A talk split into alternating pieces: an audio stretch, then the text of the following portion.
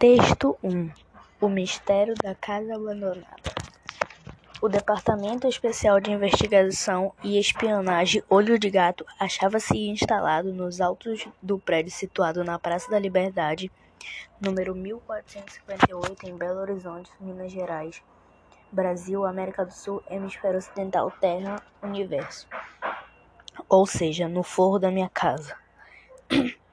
Era uma sociedade secreta constituída de quatro agentes: Odinarf, Anairan, Hindenburgo e Pastov.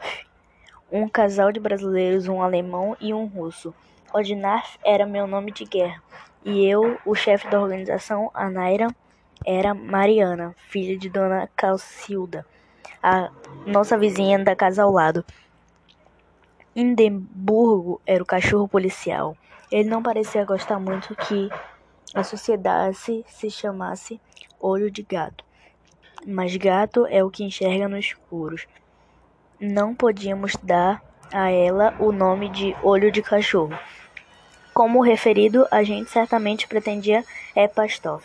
Era o coelho cinzento que que de cachorro como o referido agente certamente pretendia, e o Pastov era o coelho cinzento que meu pai tinha me dado para substituir a galinha Fernanda, que havia morrido de velha.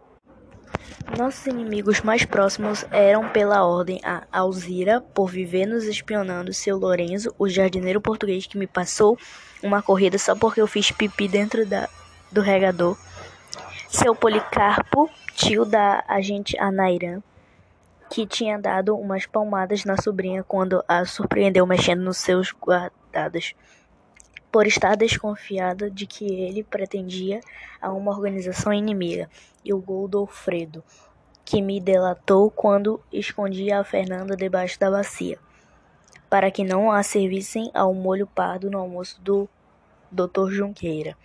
Era talvez o inimigo mais perigoso, pois havia dando com a língua nos dentes uma língua preta só de olhar. Já dava nojo. Por causa dele, tivemos que transferir a sede da sociedade para o forro. Godofredo prestava mais atenção que uma coruja lá do seu poleiro. A entrada do porão, onde os princípios reunimos a qualquer coisinha, Dispa disparava a tagarelar, chamando a atenção de todos, todo mundo com a sua falação. Entrávamos no forro de maneira meio complicada pelo alçapão na parte do teto que ficava exatamente sobre a mesa da copa.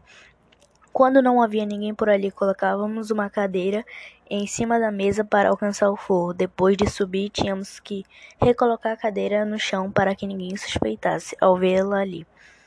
Com a ajuda de uma corda e um gancho que então recolhíamos. Para sair, era só nos pendurarmos nas bordas do alçapão e saltar na mesa. Os agentes que subiam e desciam com mais facilidade eram justamente o Edimburgo e o Pastov, por serem bons de salto.